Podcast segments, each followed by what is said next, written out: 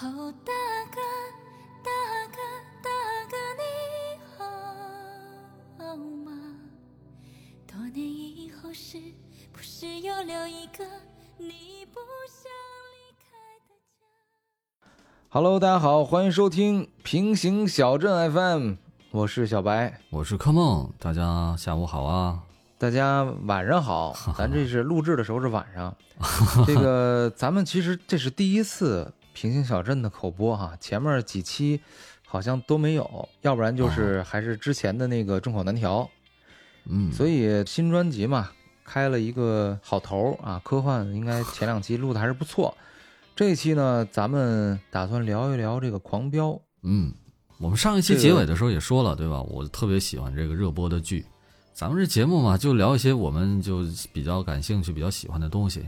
嗯，我觉得我们喜欢的东西，也应该会有很多人就跟我们的兴趣爱好重叠啊，喜欢《三体》，喜欢《狂飙》，没准儿这这喜欢流《流浪地球》，都是一类人。嗯，没错。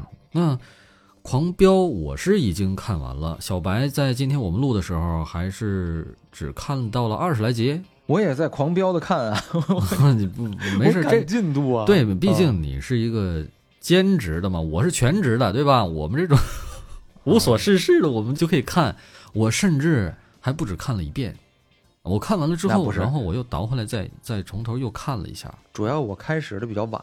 啊。嗯。其实这个剧里之所以被大家喜欢，主要就是因为嗯。这个题材现在啊，可能比较受欢迎。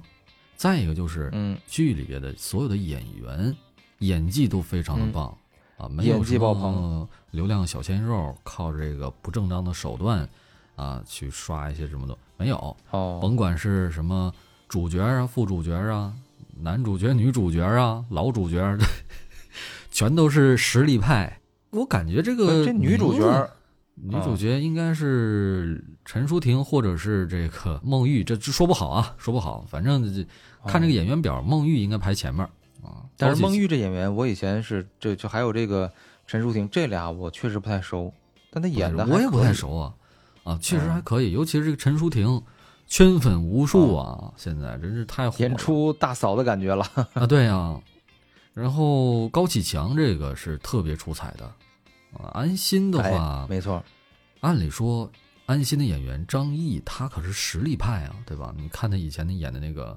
万里归途》啊之类的，嗯演的特别棒。嗯，但是在这个剧里面，他居然被这些其他的一些配角啊、小角色呀，给掩盖住了一点的光芒，是不是？可能他这一头白头发，让他显得隐藏住了锋芒。尤其是他他那个前几集出来的时候，白头发，啊，当两个指导组的领导季泽和徐忠来去找他的时候，他显得是那么的警惕性高，并且嗯卑微，是吧？唯不知道唯唯诺诺，唯唯诺诺，就领导问什么问题，他也不敢直接答啊，他也不相信那个领导。还只能兜圈子是吧？对所以说呀，他这个角色其实如果要是想演出彩，那真的是挺难的，对这个难度特别的大，因为他这个角色不像是另外一个主角高启强，我们的嗯反派、这么的有层次感，对吧？他从开始嗯到中间的转变，到最后的转变，他造型上都有巨大的反差，对吧？从开始到中间到由现在内到三个阶段，是吧？啊，对。但是安心呢，他的变化只是说他的头发，其他的嗯造型上没有太大的变化啊，因为他他是警察，他也没有太多的其他花哨造型嘛，对吧？嗯他的性格上面感觉没有一开始那么爽朗了，对吧？有点沉闷的感觉。所以说，安心这个角色其实不如高启强容易出彩，更何况高启强这个演员张颂文啊，这回我也是因为这个剧特别熟悉他了。他很爱研究，我看过一些花絮什么的，都是他在研究这个电鱼应该是怎么电的，啊是吧？然后哦对，呃，他跟他弟的那个高启盛的那个对手戏，他什么时候应该打他巴掌？他他在那研究呢，哟，这个时候他能不能打他这个弟弟呢？能不能扇巴掌呢？情绪到不到？嗯，因为后边肯定还要有打他的地方，就比如说知道他弟要贩毒的时候，嗯他要打，但是在这之前他还能不能打？你看高启强这个角色，层次感非常强的一个反派，我也是特别喜欢高启强这个角色，尤其是一开始刚看这个剧的时候，我就说，哎呦，这高启强简简直太出彩了！我见着直播间里面跟谁我都说，你看《狂飙》了吗？哎，那高启强太太好玩了，太有意思了。而且咱们在之前聊那个《流浪地球二》的时候，我也提出了一个问题，嗯就是说他这个剧的叙事手法很独特。其实，他把高启强的中间状态，也就是第三个状态的比较巅峰的时期，直接在第一集结尾给你展现出来看了。第一集在演什么？第一集演的是告诉你了，啊，高启强他是在鱼市里面卖鱼的一个小商贩，对吧？头发长长的，邋里邋遢的。市场的管理员唐小龙、唐小虎来给他收这个所谓的卫生费，是吧？其实就是保护费啊。那唐保护费，唐氏二兄弟那就是小混混儿的角色，嗯高启强对他还唯唯诺诺呢，还打呢。他们几个人还打起来了吗？到后来，对吧？给高给那个高启强一阵打，还把高启强给送到那个派出所去了。恶人先告状，说他进入室抢劫，是吧？给他弄进去了。哎，那几个小混混反倒是没事儿。哎，这是第一集讲的事儿。结果到第一集结尾，第二集之前突然来一个二十年后，嗯，什么样？哎，发际线已经很高了，对吧？穿着一身夹克，敲鼓呢，就是这高启强。你不仔细看都完全认不出来，这就是前面那个卖鱼的小商贩了，已经。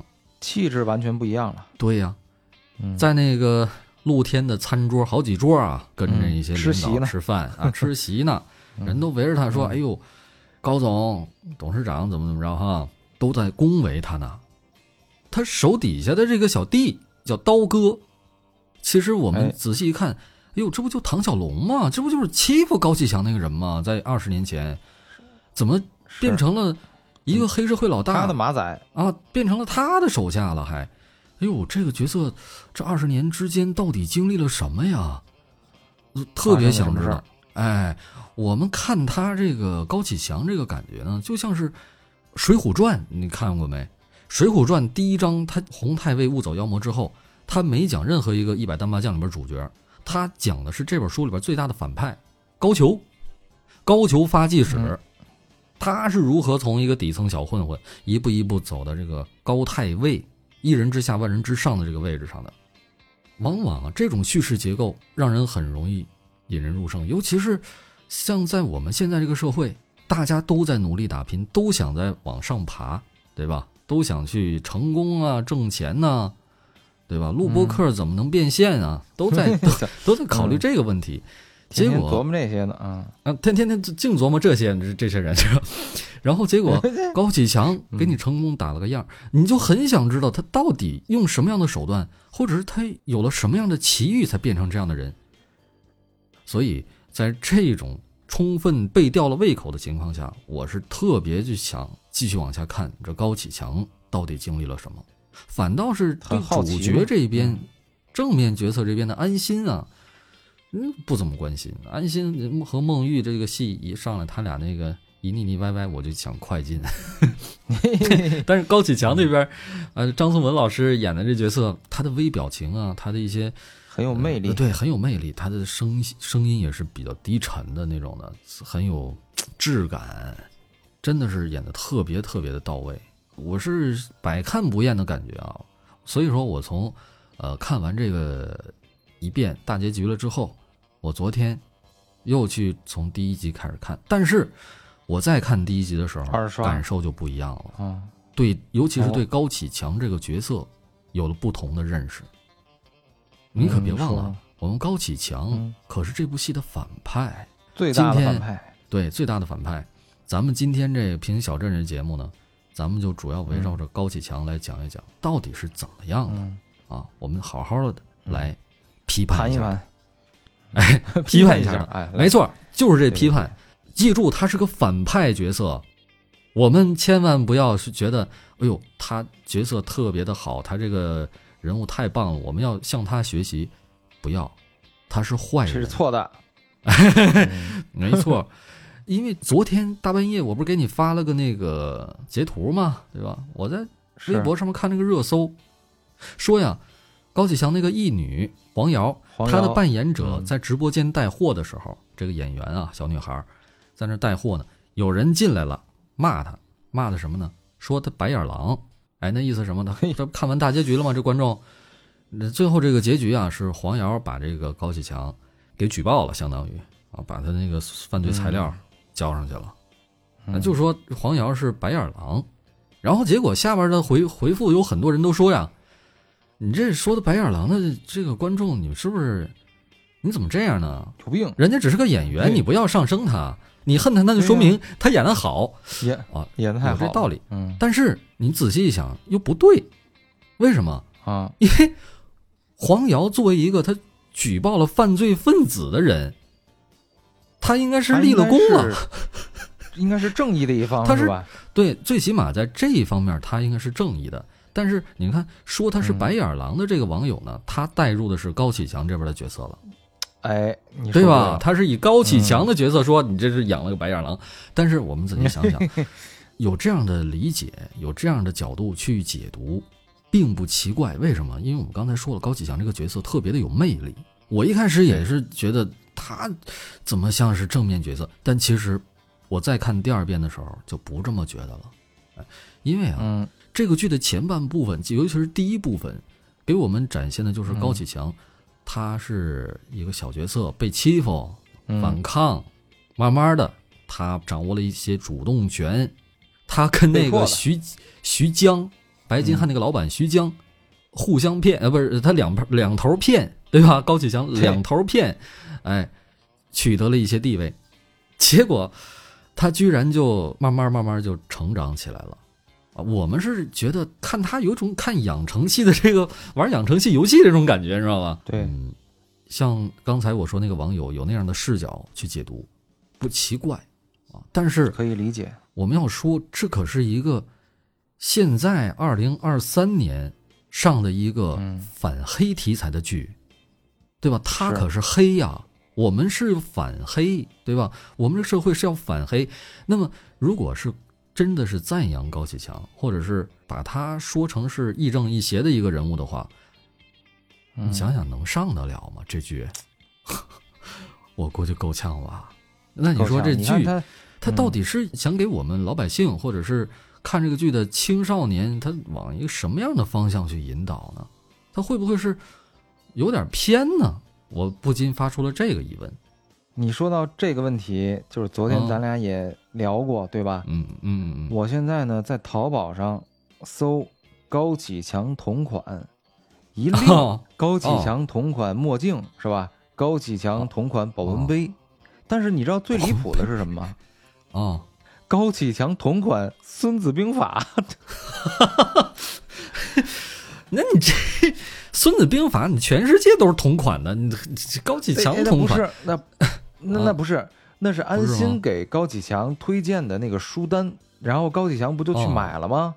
他哦买的那个书在里在电视剧里边应该是，呃，可能就是漏了一个镜，漏了一个镜头，哦，所以呢他某一个他那个版出版的版本的，哎哦。哎，某一个版本，所以我就觉得这种做法啊让我觉嗯得大家是对于高启强好像是是试图想要模仿，还真是对吧？这是一个其实嗯一个不太好的苗头。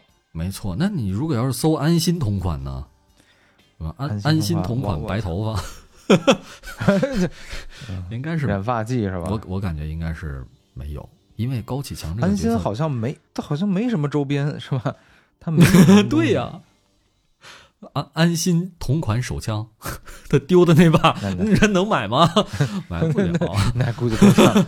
所以说呀，嗯这充分说明高启强这个角色魅力所在。哎，但是我刚才提出那个问题，我在看第二遍的《狂飙》前几集的时候啊，有所解答了。这个剧组呢，怎么说？呃，导可以说导演啊，用了一些很隐晦的手法，早就把高启强的性格或者说他这个人物特质给展现出来了。嗯我是看到了后期的时候，尤其是第二和第三个案子的时候，这个高启强慢慢的让我觉得他很残忍，他可以说是为了让怎么怎么着再杀几个人都可以，对吧？他跟他手下说轻描淡写的，他到后来为了给这个妻子报仇啊，或者是出于他的什么目的啊，某种目的，嗯咱就不细说了。他居然可以从香港下单 送俩外卖来。什么外卖？嗯是俩杀手，俩香港哦杀手来杀自己这个养子。虎毒不食子啊！这是安心也说了这句话，他居然可以对自己的儿子下手。但关键你也说了是养子嘛，对吧？他不是亲生的养子，他也是你现实生活中谁的养子，谁能有这个决心给他给弄死呢？嗯，那你别忘了高启强，那就那能是一般人吗？哎，对，所以说啊，高启强他其实是一个很阴狠的人，他可不是明着要杀他养子啊，他是从香港找人来杀，而且他是是想利用这个儿子的死或者受伤重伤，去栽赃某一个香港的商人。哦，后后边你没看到啊？后边有一个香港的一个商人，嗯跟他是相当于是这个城市的一个竞争对手了。竞争他想对手，嗯，对，出于这种目的，他可不是纯粹为了他妻子报仇啊。啊，所以说，他这个角色缺点，或者让我觉得我不能接受的这一个点，是在后面嗯才出现的。当我带着他这个特质再去看第二遍的时候，我就发现了。嗯他其实是一个很虚伪、很会狐假虎威的一个人。哎，咱们那个某平台上不是有一个热点话题嘛？就《狂飙》里面让人细思极恐的细节，对吧？我估计今天说嗯我们说的这个细节啊，也是全网没有人去做解读的。我们今天就给大家说一说，我在看第二遍《狂飙》的时候，关于高启强，我发现了什么样的细节。哦，你二，刷哎，每次我发现你二刷都有这个新的体会，啊，是啊，所以说啊，对，好在这个二刷呀，它它不要钱，你知道吧？哎，不用说咱们以后 咱们以后这个有经费了还得找你报销，这这不用啊。所以说，啊，直接再看一遍。呃，直接再看一遍就得了。嗯，高启强从一开始出场的时候，他被打了，嗯被送进了公安局。嗯他在公安局里边啊，开始装可怜。啊，他不是真可怜啊，嗯，他是装可怜。呃，当然我们在第一遍看的时候，我们不知道他是在装，所以感觉他是真可怜。那么我为什么可以说他是装呢？有几个特别小的细节可以佐证。嗯首先，他是什么时候开始想利用安心的？这个在剧里边没有给明确的答案，但是导演给了一个明确的镜头语言，就是安心在拿饺子过来的时候，拿了一堆饺子到这个审讯室，对吧？好，高启强坐在那个桌子对面嘛，桌子里边是李想，李想问安心：“哎呦，哪来的饺子？”啊，安心说：“啊，是崔姨给送来的。”崔姨是谁呀、崔姨也就是这个呃女主角孟玉的妈，对吧？嗯是当时的公安局正局长孟德海的妻子的夫人，哎，给安心送了饺子。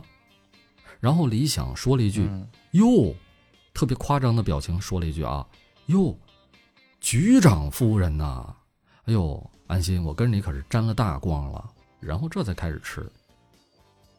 我们要注意到啊，这其实就是啊当着高启强的面儿啊完成的这一这一句对话。高启强如果没有看到这一幕场景，他可能不会想到去利用这个安心。他也发现了，在安心去出去拿饺子之前，他发现了安心和李想之间的这个碰撞。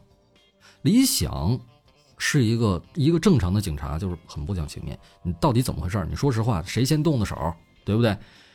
嗯安心，他去现场看过之后啊，他就已经知道高启强当时是一个老实人，被唐小龙、唐小虎他们这帮混混给欺负了，哎，嗯还被恶人先告状了。其实高启强是被打的一方，他有点可怜高启强，对吧？所以高启强，有所以安心和李想在在在审讯高启强的时候，他们俩之间就有点意见不合，哎，这一点被高启强敏锐的察觉到了。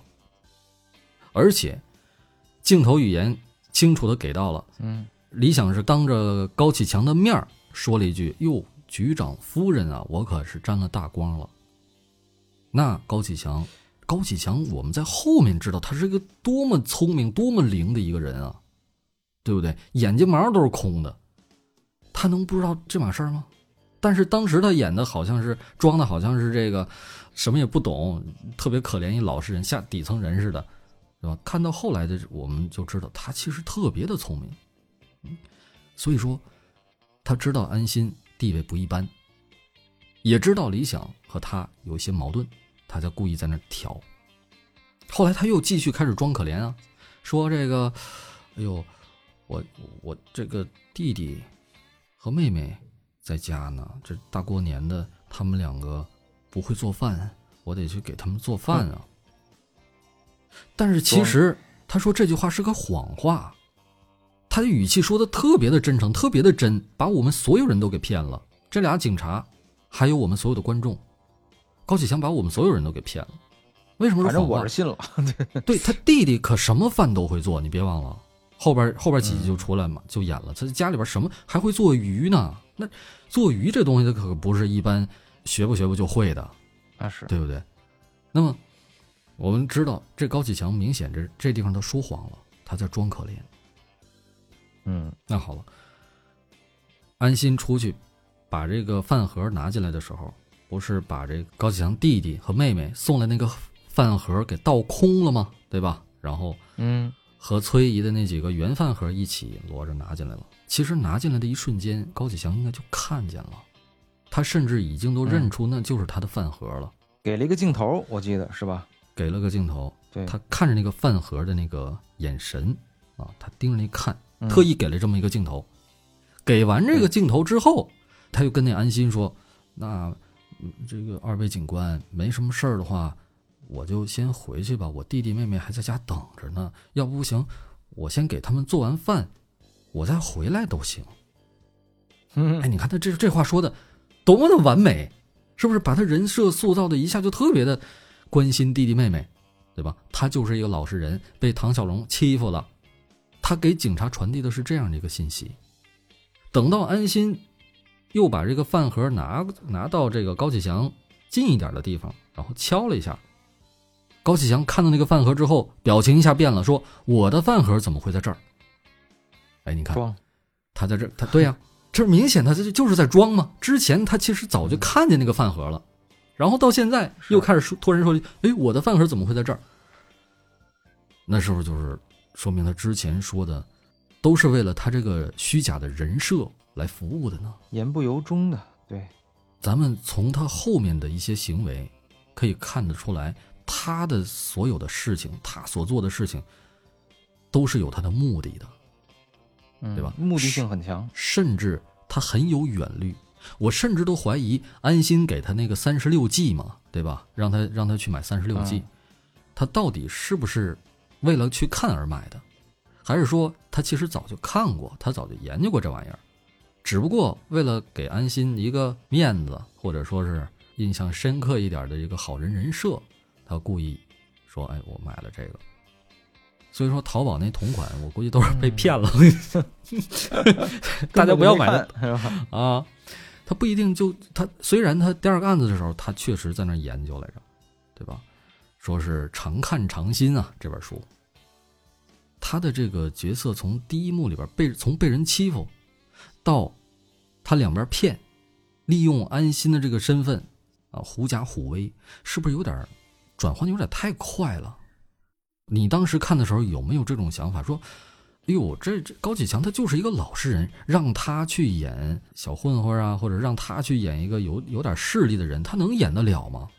结果我们看到了，没过多久，不是有他们那个市场里面人说嘛，谁家他家亲戚开了一个 DVD 店，对吧？然后被人砸了，知道高启强跟安警官关系好，让他去摆平这事儿。高启强就自己就进去了，那些砸店的那帮人也进去，拿着刀拿着钢管，咵把门帘子拉下来，把高启强一个人堵在那一个屋子里边去了。哎呦，给那唐小龙、唐小虎吓得说：“这这这行不行啊？这强哥会不会怎么样？”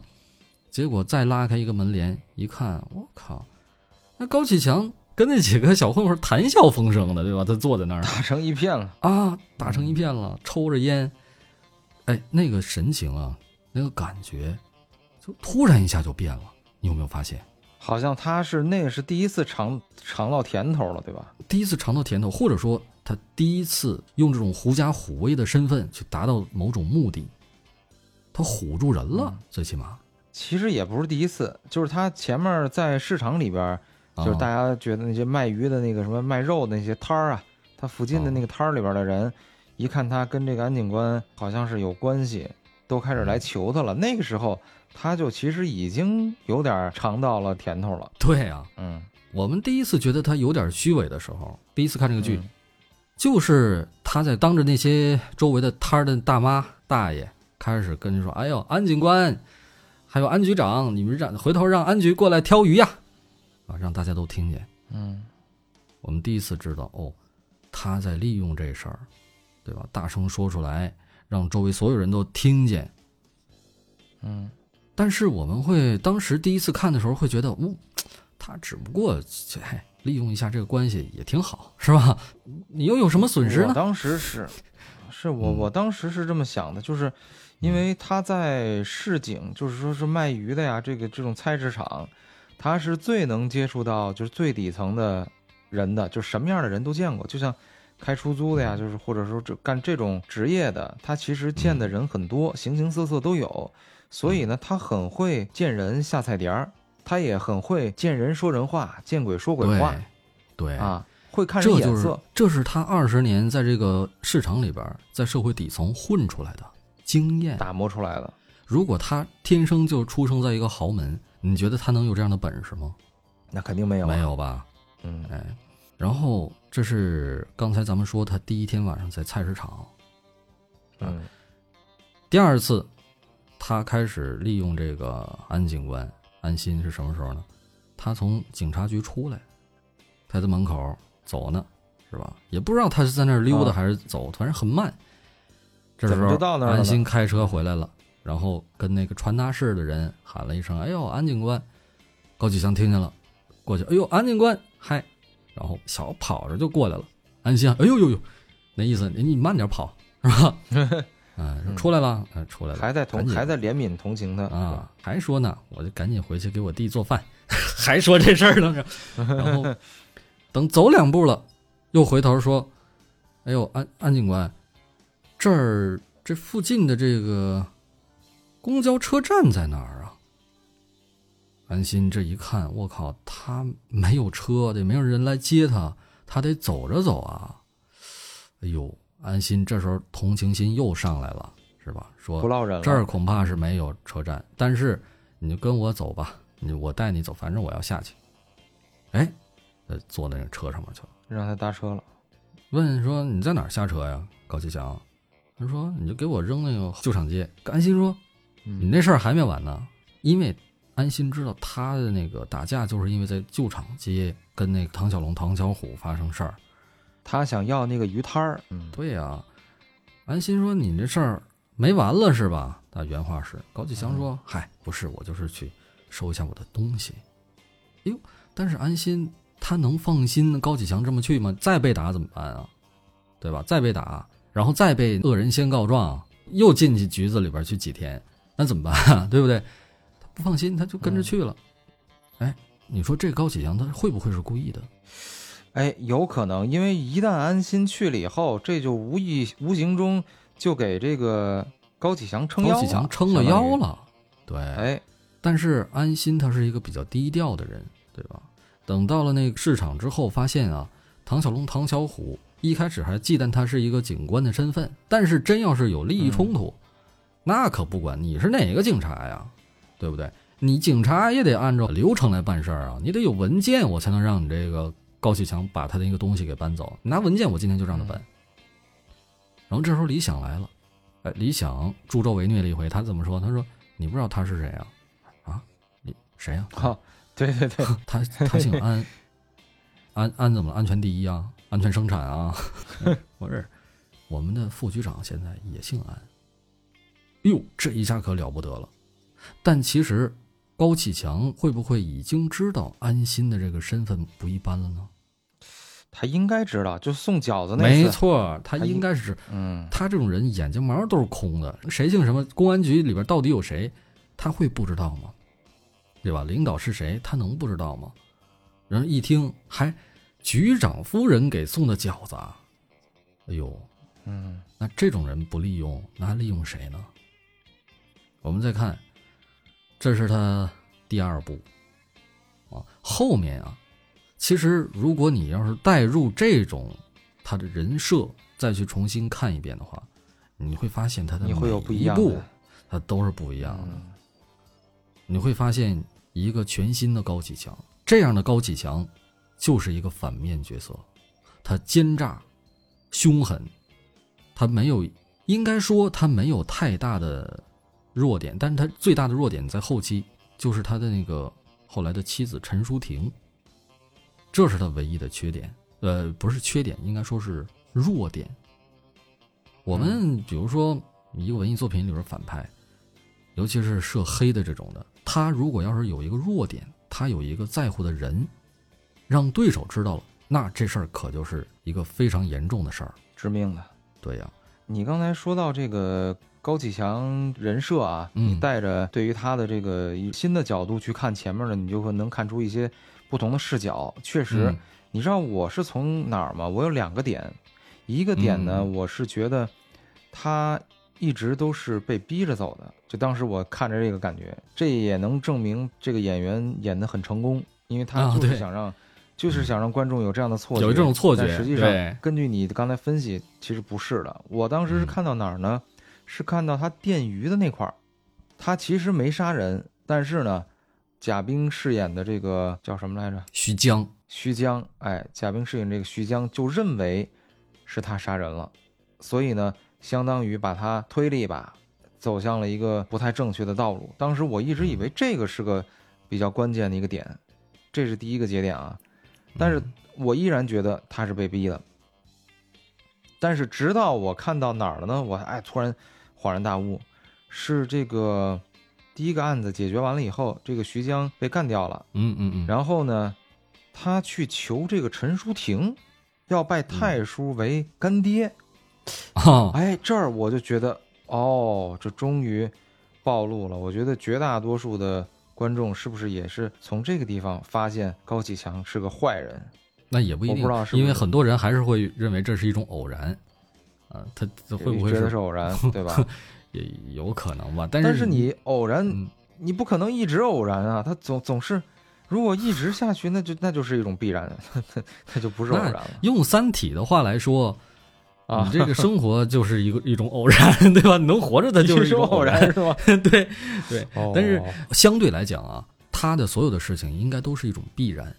嗯其实那天你跟我提出一个问题嘛，就是说，如果嗯安心没有给他送这个饺子，或者是没有没有在嗯关键时刻去同情他，会不会嗯就不会成就后来的高启强？我是觉得这个不是一种偶然，因为高启强的成功，他可不是说他是一步一步被逼上来的，而是他主观意愿，他就是其实骨子里就是这样的人。他为什么能在鱼摊隐忍二十年？那是因为没遇到相应的机遇。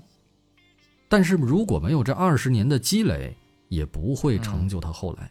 所以这二十年是必要的。你说这多少年在在鱼摊？那么等到时机到了之后，他就会蹬着鼻子往上走，踩着人的肩膀就往上走了，互相借力，对？两边骗，用各种三十六计里边的手段。嗯，我是觉得像他这样的人，即使没有遇到安心，他可能能想办法搭上其他的人，也得往上走。也许他不是走这个公安口，不是从公安找一个梯子往上走，其他的地方呢，对吧？政法系统那么多口，他随便找一个能买他这个账的，你要稍微有点善心的，能 能觉得他是这个可怜，不是装出来的，可能就能成功。或者他也不一定非得用装可怜的方式来去上位，从从一开始，但是我就说呀就是像他这种类型的人，其实社会上有很多。那为什么他就变成了一个犯罪分子、不法分子？会不会是有很多这样具备成为高启强这类人的人，他没有嗯遇到高启强这样的机缘？嗯嗯嗯，会不会说高启强他如果没有遇到安心，遇到别的，他可能也能上位，但他可能去做正经生意去了，就是没有走上犯罪道路。我觉得他做正经生意的可能性比较低，他骨子里他就是一个爱走捷径，不是一个好人，只只能说他是一个坏人。别忘了，他可是反派，反黑大剧，反黑大剧，他可就是那个黑，对不对？如果你要是把它当成一种偶然形成的，那我们再讨探讨一下深层次的问题。这个世界上任何一个国家、任何一个社会、任何年代，都会有黑社会。像咱们中国还好一些，在近些年啊，扫黑的这个力度非常大，对吧？嗯那高启强这种角色呢，是在当时的那个年代、特定的年代下特定的产物。嗯，改革开放没多长时间嘛，呃，嗯在加速建设的过程中，政界和商界的勾连啊，呃，他们的一些合作呀，明面上、暗地里边，就会滋生不少的这种腐败啊、保护伞啊。不是说黑的这个东西人就不需要，白白道它也需要黑道去摆平一些事儿。这样的事情屡见不鲜，或者说是一个常态的情况下，如果没有高启强，也会有张启强、李启强。你没玩过魔兽世界？那魔兽世界里边有一个反派叫巫妖王，八十级的时候，什么你将加冕为王，什么王权没有永恒，这都是他的台词儿，经典台词儿啊。我们玩家去费了半天劲，终于把他给打败的时候，我们突然发现这他妈不行。为什么？因为嗯这个巫妖王他有一个能力，他戴上那个帽子就变成巫妖王啊，这头盔，戴上巫妖王头盔，他可以统御这片大地里面的邪恶的一些力量，他去统御它，去控制它。如果没有一个巫妖王，那么这些力量会失控，会到处都是。这些那个怪物啊，会去打家劫舍，怎么怎么着，没有人管了。那好了，这时候有一个 NPC 说必须得有一个巫妖王，要不就我来吧。他把那个帽子戴上，他成新一届的巫妖王了。他是哦，然后，但是他刚戴上那个帽子的时候，他还没有黑化，知道吧？他因为戴那个帽子，他迟早他要黑化，但是他趁着没自己没黑化之前，这咔把自己给冻起来了，被冻到冰块里边去了，这叫冰封王座啊！你你应该听说过这个这个冰封王座、巫妖王啊之类的啊，巫妖王之听说过对很对对很很著名。嗯对，你看，所以说，其实啊，这些社会上面有一些阴暗面，或者是有一些就不法分子，他们其实需要被管控，而管控的手段，嗯，如果只靠白，管不住的，啊，需要像这个什么黑社会老大这样的，哎，去管住这些，去收拢住这些人，不要让他们去乱作恶。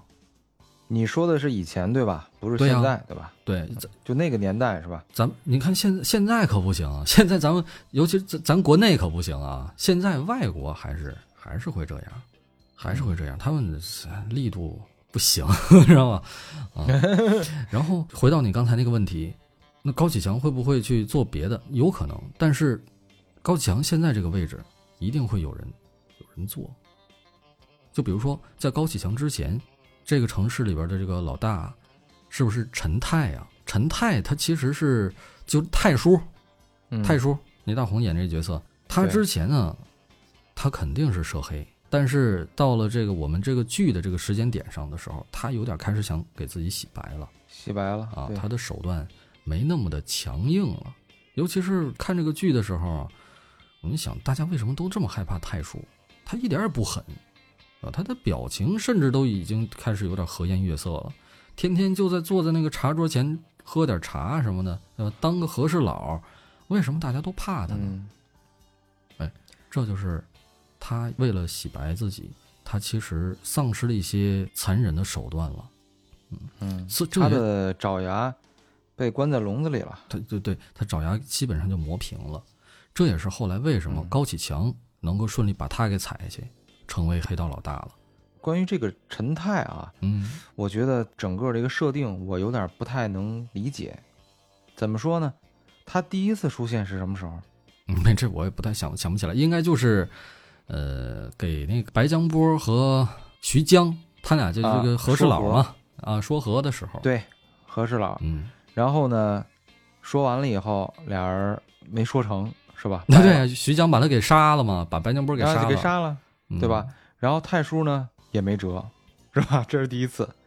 他第二次是怎么？是这个呃把这个程程高启强哦，给他说和，也没说成，也没说成，然后也没事儿。哎然后呢，大家感觉上呢都很怕他，嗯，但是但是他又没有什么实际的手段，哎，来去惩罚手段他。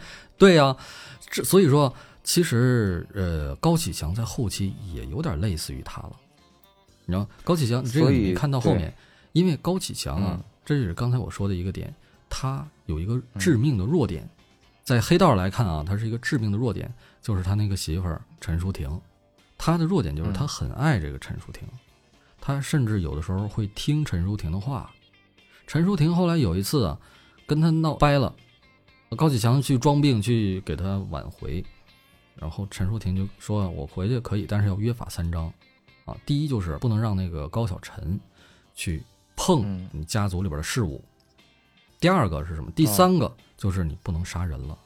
嗯这一点其实特别特别的重要，这就相当于啊，让高启强一个黑道大佬丧失了嗯威慑力了。如果大家都不知道还好，但是也不知道怎么回事儿那香港那商人来了之后啊，他就直接跟高启强说：“我知道你不能，你你不能杀人啊，你的老婆、你的夫人不让你杀人。”哎，你看，嘿，你学的还挺像。然后外人知道了，陈淑婷跟他约法三章了，这不知道怎么怎怎么传出去的啊。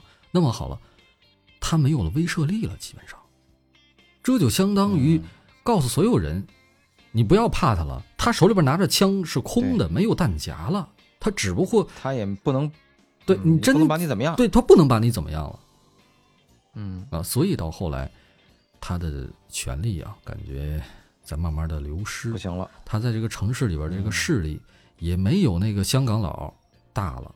嗯你想，他不能直接杀人，对吧？他也不让他手下去杀人，那你说他这个 黑社会，确实他要他想要洗白，他这就毕竟，但是你要是存活不下来的话，你还怎么洗啊？嗯那么为什么说陈淑婷是他的弱点？我们可以看到啊，最终高启强败就败在陈淑婷对陈淑婷的感情上。当然了，嗯不是直接的败，而是说什么呢？给他举报出去的嗯，是高启强的养女，也就是那个老莫的女儿，老莫的女儿。对黄瑶。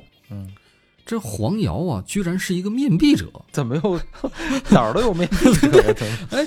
他他为了达到自己的目的，隐藏自己的手段，对吧？隐藏自己的目的，他哦潜伏在高启强身边，装出乖巧的样子，然后高启强居然还带着他去了解家族的事务，这一点你看他一儿一女吗？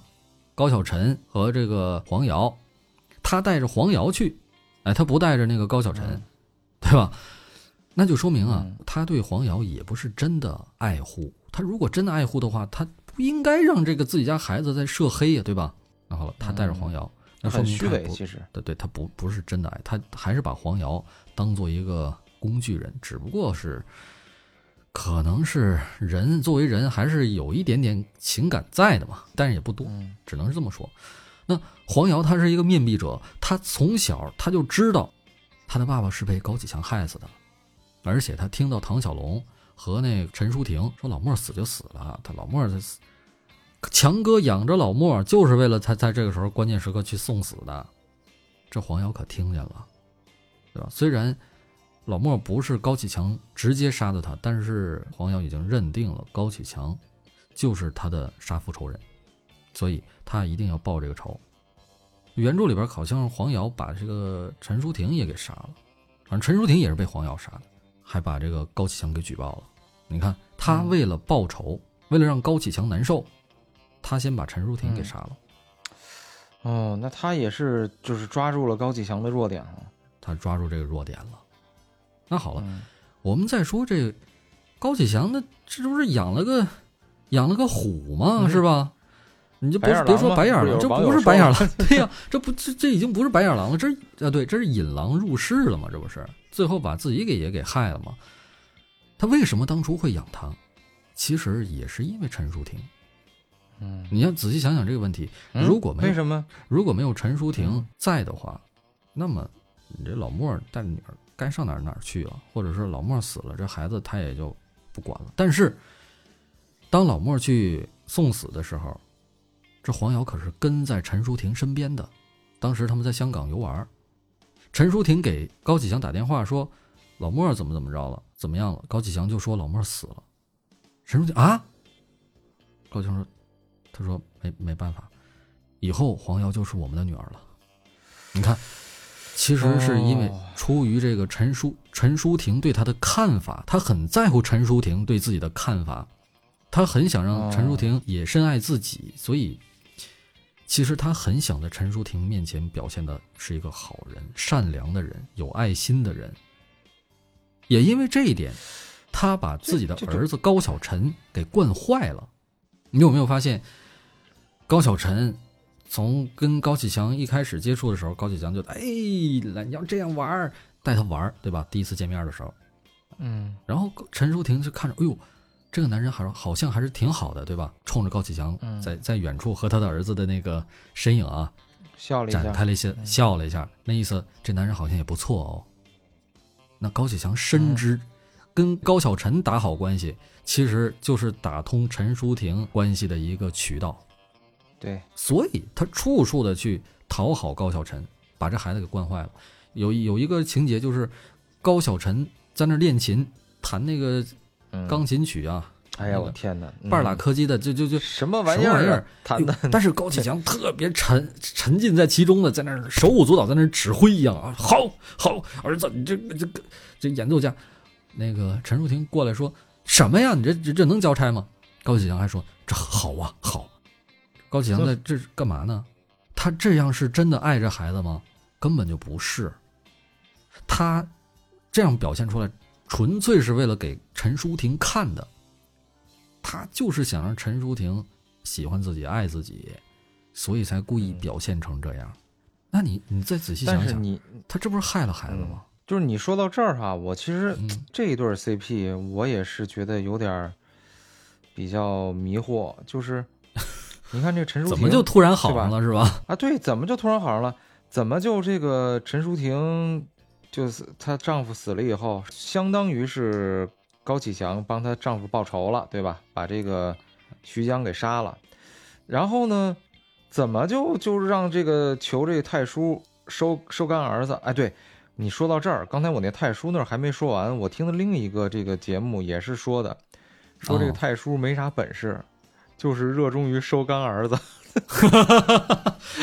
这徐江没收成，对吧？嗯，啊，对吧？然后收哪个人做干儿子就掏心掏肺，哎，就是把嗯就是对他好，就特别奇怪。然后说说回这个高启强啊，就是啊也不知道怎么着，就突然要认那个许太叔当干爹，然后呢，就顺理成章的就跟变成了这个陈淑婷的丈夫了，这这特别奇怪。给我的感觉就是陈淑婷，她也甭管这人是谁，只要他啊是一大哥，哎，我就是他就是我老公，就这 这种感觉。啊，陈淑婷是是，她不是说嘛，她是那个东躲西藏的日子过腻了，她就想过一个安稳的日子，所以她才选择了高启强。高启强肯定跟她甜言蜜语来着呀，说咱俩要是在一起，高启强我肯定，我我肯定不像那个白江波一样让你到处跑，对吧？我肯定给你特别安全感。那嗯陈淑婷其实当时跟他闹分手的原因，就是后来啊跟他闹分手的原因，也是因为高启强也让他老去往香港跑，一一整就带着孩子去香港几个月。陈淑婷也有点腻了，说你还能不能兑现你当时对我的承诺呀？对啊，陈淑婷其实，嗯，就像你说，我感觉陈淑婷对高启强没有真正的特别的爱，而是只是说呢，高启强能给她稳定的生活，她看中了这一点，然后又觉得跟自己的儿子能相处得来，哎，这点其实特别的重要，因为哎，我也觉得，后爹，嗯后爹对吧？毕竟是个后爹，跟这个嗯儿子这这这这这这事儿其实蛮重要的。那他俩能处得来，嗯，那那挺好。所以一拍即合。但是陈淑婷，你说他有多爱高启强？人家拍拍屁股说走就能走，对吧？说离婚就想就可谈不上以离婚。那高启强反倒是很爱她。哎呦，那反正我是觉得啊，就是如果高启强当时那个位置被另外一个人给取代了，那嗯紧接着肯定这个、这陈淑婷这就是她的下一任老公了。嗯我我感觉是，呃，陈淑婷择偶的标准就就得是第一稳定，第二得不能嫌弃我这孩子。大哥，哦哦哦，哎，大大大不大哥的，我其实觉得倒是无所谓，因为高启强在跟陈淑婷在一起的时候，他也没成大哥呀，他只不过是建工集团的一个小头头嘛。当时建工集团那么多头头呢，但是陈淑婷能把他培养成一大哥，呃，对你成功男人背后总有一个女人。对，那高启强，我们今天聊这么多关于高启强这个角色，其实我们之前也谈了一句说这个《水浒传》的这个问题。其实我是突然就发现啊，嗯高启强这个角色的塑造和《水浒传》里边塑造水浒英雄的这个感觉是一样的，它都是以一个反面角色为主角来去嗯写。当然了，这个这个剧《狂飙》是双主角，我们不能说以高启强为原型，没有啊，还是得是以张译这个角色为原型。那高启强只是一个副中心，对吧？那么《水浒传》它是有一百零八个中心，一百单八将嘛，对吧？啊，当然也不是每个角色都是中心，嗯没有。但是你单拎出来每一个，你都会发现，他都是一坏人。我们小的时候，那看电视剧，那总觉得那是梁山好汉，那是英雄，对吧？英雄角色，什么武松打虎啊，林冲说风雪山神庙啊。但其实呢，就是电视剧的演绎。如果真按照原著一个字儿不落的那么拍，那好了，那没法看了。为什么？那就是一帮无赖，就是一帮混混，就是一帮强盗。你甭管是谁，那也也不是所有吧？几乎就是所有，只有一个是挑不出太大毛病来的，就是鲁智深花和尚。他的也有很明显的缺陷，就是他脾气太暴躁了，动不动就生气，动不动就打人。但是他没有像武松那样滥杀无辜、滥杀小孩儿。我们老说武松英雄是吧？英雄人物武松打虎，为武大郎报仇，杀阎婆惜，呃不是杀阎也杀阎婆惜去了，杀那个潘金莲、西门庆嗯，对吧？但其实武松，你别忘了，他出场的时候他是打虎。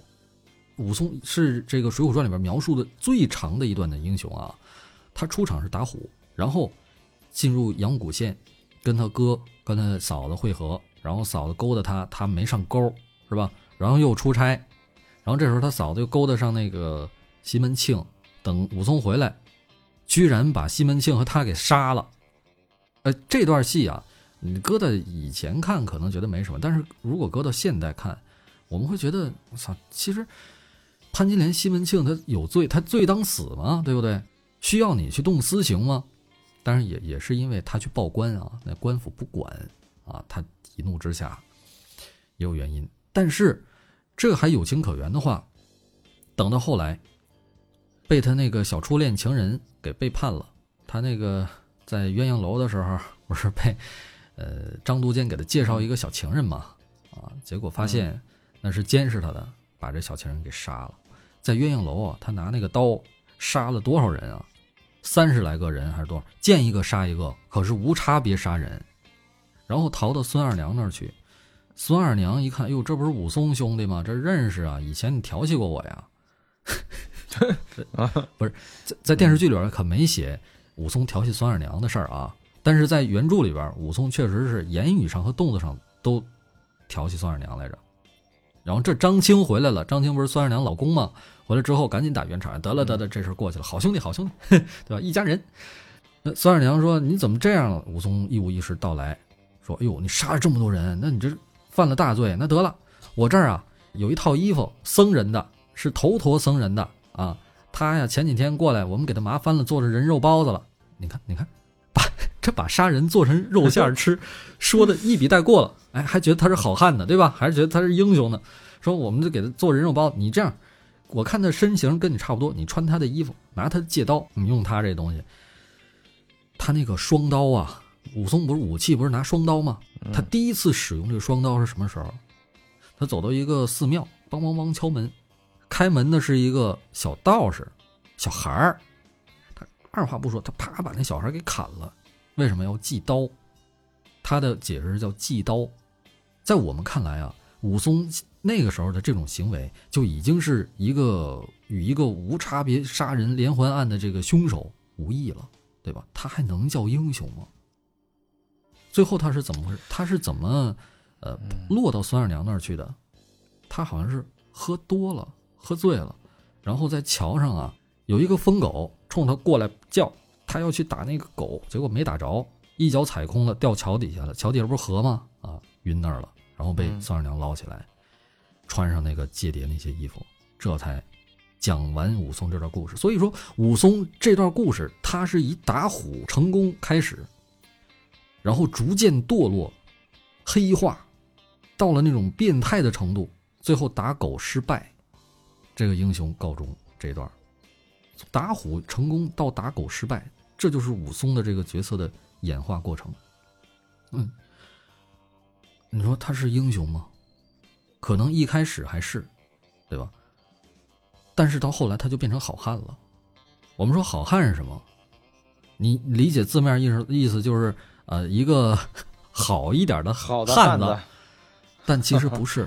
嗯，我我有一个人呀研究发现啊，我我也是看他那个研究，说那个时候就是水浒，尤其《水浒传》这个特别明显，他们管什么样的人叫好汉呢？杀过人的人。叫好汉，没杀过人的，像武松一开始就不管他叫好汉，那叫义士，武义士哦，或者是打过虎，你壮士，武壮士，嗯，等到真杀了人了，哎呦，好汉饶命，好汉饶命，这好汉这可不是一个好词儿啊。我们发现，基本上上上这个梁山的都他妈有人命官司，还真是，我记得是哪一个上山了以后。还让拿那个投名状是吧？哦，林冲啊，林冲，对对对对，上山的时候，白衣秀士王伦让他去纳投名状，让他去杀人，结果他他想欺软怕硬，知道吗？这这是林冲在原著里边的描写描写，他看着一堆人，他说：“哎呦，这个他妈不好打呀。”后来来了一个单崩的，哎，是是怎么回事？是俩人，一个人先提着行李来了，然后看着林冲冲出来，他跑了，吓跑了。然后后边来一个啊，你是什么人？那是谁？青面兽杨志。然后跟跟林冲打了多少回合没分胜负？哎，这你看能看出来，林冲其实他是一个欺软怕硬的。他前面他怎么不冲呢？对吧？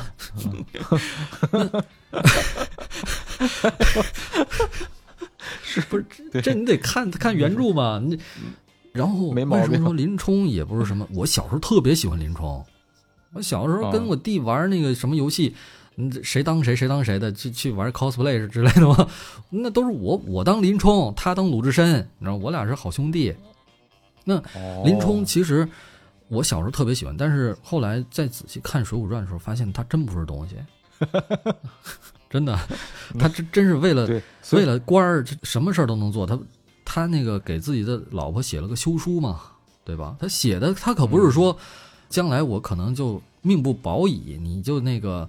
呃，找一个好男人嫁了吧？他可不是这样的，他写的是，嗯，什么莫误前程，所以给你休了。莫误前程，莫误什么前程？谁的前程？谁的谁的前程？对，那可是他自己的前程。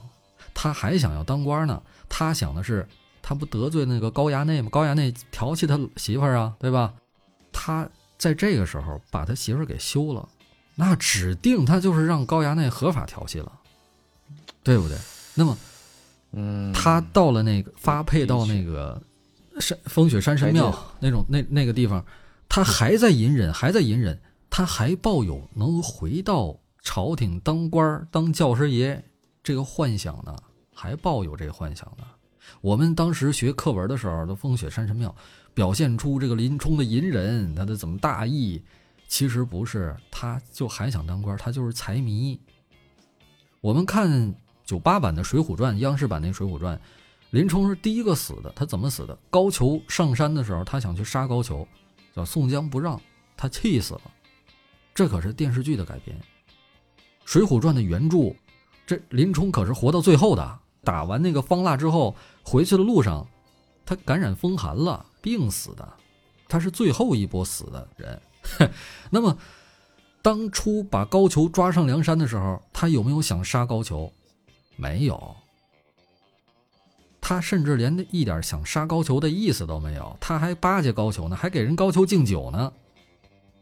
如果说宋江他是投降派，那林冲肯定是他的跟班儿，他还希望着能招安之后回去还当官呢，是吧？他还是一个官迷。那你看重点描述的这几个英雄好汉，宋江，宋江就更别提提了，对吧？多么阴险的一个人，他的话都得反着听，嗯 他就有点像高启强，你知道吗？嗯，当当你带入这个角色的时候，你再看他说的什么话都不对劲。嗯，所以《水浒传》嗯它就是一个以批判这个人的角度、这些人的角度去写的。我们看，呃，《水浒传》的这个原著的作者呀，他可没有一句话去赞美这些英雄，他只不过是像流水账一样把这些人干了什么事儿给描述出来了，好坏你观众自己去判断去，对吧？李逵就更别提了，动不动他妈杀人，他也无差别杀人，他还吃人肉。这可是什么《水浒传》里边为数不多的还吃人的，那那还有很多人喜欢说，哎呦，李逵性格豪爽，是，那他 万一下个人吃的是你呢，你还觉得豪爽吗？其实作者只是把李逵他吃人、杀人，他还这个豪爽这些事儿列出来，好坏你自己去评价。那电视剧里边肯定是为了美化他，把他吃人、把他疯狂杀人这些事儿给删掉了，要不然的话，嗯嗯，就没法演，没观众法拍了他会没法拍了。那好了，我们再回到《狂飙》，导演他是故意塑造这么一个完美的一个，或者是一个非常吸引人的一个反派形象，让我们去看吗？或者让我们去代入他吗？其实我感觉不一定，他也只是用细腻的方式，用细腻的演技，把高启强所做的一些事情给列在那儿了。你要是觉得他好，那你是没仔细看。他好在哪儿啊？嗯 对不对？他从始至终，他都是一个虚伪的人，他都是一个为了权力不择手段、一个凶狠的人。你说他善良吗？他唯一的善念可能就在于，他后来遇到了他喜欢的一个人，这就是他所有的人性的光辉了。啊，反正这就是我对狂飙这个角色的理解，可能跟网上很喜欢高启强的这些人啊不太一样。但是我我相信，你如果要是仔细看的话，或者是你仔细品味这个人的话，你可能也会像我一样，从一开始特别喜欢这个人物，而转变成哦，原来他就是一个坏人，我们不要去学他，是吧？尤其是我们做这个节目呢，也想给看这个剧的青少年朋友呢，呃，年轻的朋友做一个正向的引导，啊，不要去学这种黑社会的这个行为啊、模式啊，不要去模仿。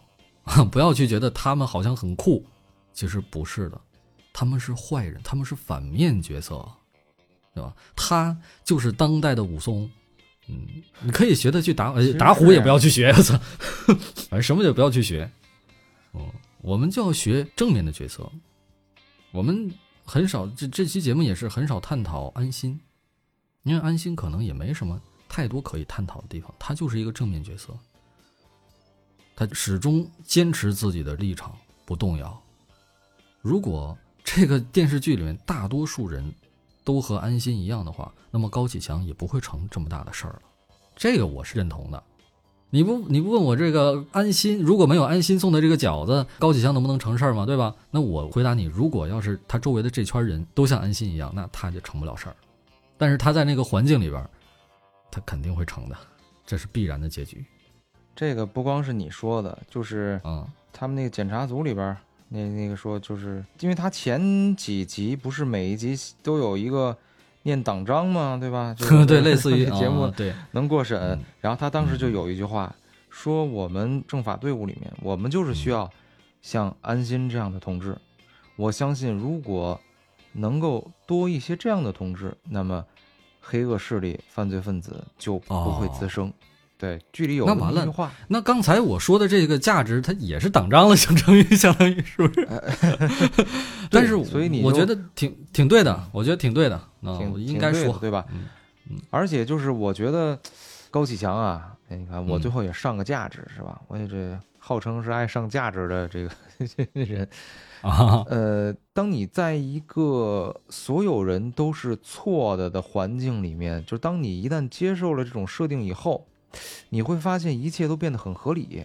我记得我当时看了一个日和的一个漫画，这这是一个搞笑漫画啊，当然和嗯狂飙啊和水浒完全没有关系，但是呢，里面有一个人主角设定特别的奇怪，那个拳头是像面条一样，然后整个人都是很搞笑。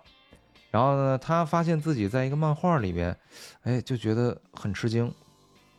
然后呢，嗯看了看周围，荒无人烟。然后紧接着出来一个反派，长得跟一套大蜈蚣似的。他觉得这个世界非常的荒谬。但是过了一会儿，他说：“哎，当你接受这个设定的时候，我觉得我还自己还是挺帅的。”然后我当时一下就觉得，这个设定是非常的有问题。就是当你如果只在一个很小的世界观里面去看局部的事情，你可能觉得这件事情都是对的，甚至你会被一些错误的价值观所误导。但是啊，当你跳出这一个小的世界，在一个更高的一个层面去看事情的时候，你会发现，对的就是对的，错的就是错的。没错。所以说，我们要用这个长远一点，对吧？嗯，高一点这个视角来看，嗯，尤其是这种剧，我是觉得好看嗯，确实是好看，角色是绝对是演绎的非常棒，拍的特别的好，这我特别喜欢这个剧，嗯但是千万别模仿啊，还是这句话，千万别成为这武松。那小白，其实今天你是还没看完，所以我们聊到后面的剧情比较少，关于这个结局啊之类的改编上的一些探讨。嗯、我想是等你看完吧，行吧？等你看完之后，如果还有一些想法，我们可以再聊一聊。可以换一个角度啊。今天高启强，我觉得聊的还是比较透彻的了，你觉得呢？还还有什么补充的吗？呃，基本上我觉得你你你说的这个，就是改变了我对高启强的一些看法，可能也改变了改变了。因为我最开始的时候，我不是觉得他有一些事情是偶然的吗？哦而且我觉得有些事情是他是他逼被逼的，这是建立在哦我只看了一遍，而且没有看完。对于他的哦种种的这些细节，可能还没有注意到对是吧？没哎没有没注意到，没有特别深刻的理解。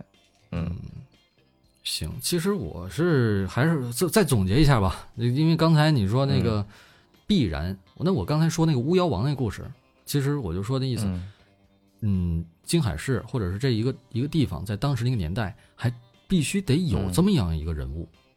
如果不是高启强的话，也会是别人啊。那么这如果要是高启强没有遇到安心，他有可能会通过别的手段去正好补上这个位置。当然了，也有可能是别人，这这这个就说不好了，是吧？嗯呃，这个某平台上、某山上面不是还有一个话题吗？就是说，呃，狂飙的另外一种结局还是什么，对吧？嗯嗯嗯，可能就是变成中心角色这个黑帮大佬的这个 就不是高启强，嗯，也可能是别人。高启强有可能变成正面角色，但是我是觉得，嗯，那这就是是跟咱们这个相反了，跟咱们这个专辑的有点儿有点儿像了，就是平行世界了，啊平行是吗？平行对。对，那我们可以写个同人文嘛？啊，但但是不能录成有声书，这玩意儿他们没有版权，嗯，只能同人文写着玩，儿。嗯，对，行了，今天也聊的时间够长的了，啊、就先这样。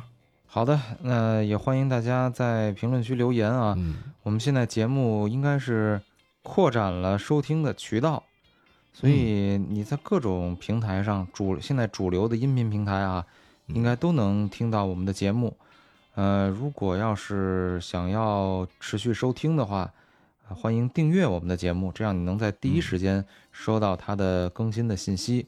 呃，除此之外呢，欢迎加入我们的社群，跟我们一起讨论。啊我们也会就是微信群嘛。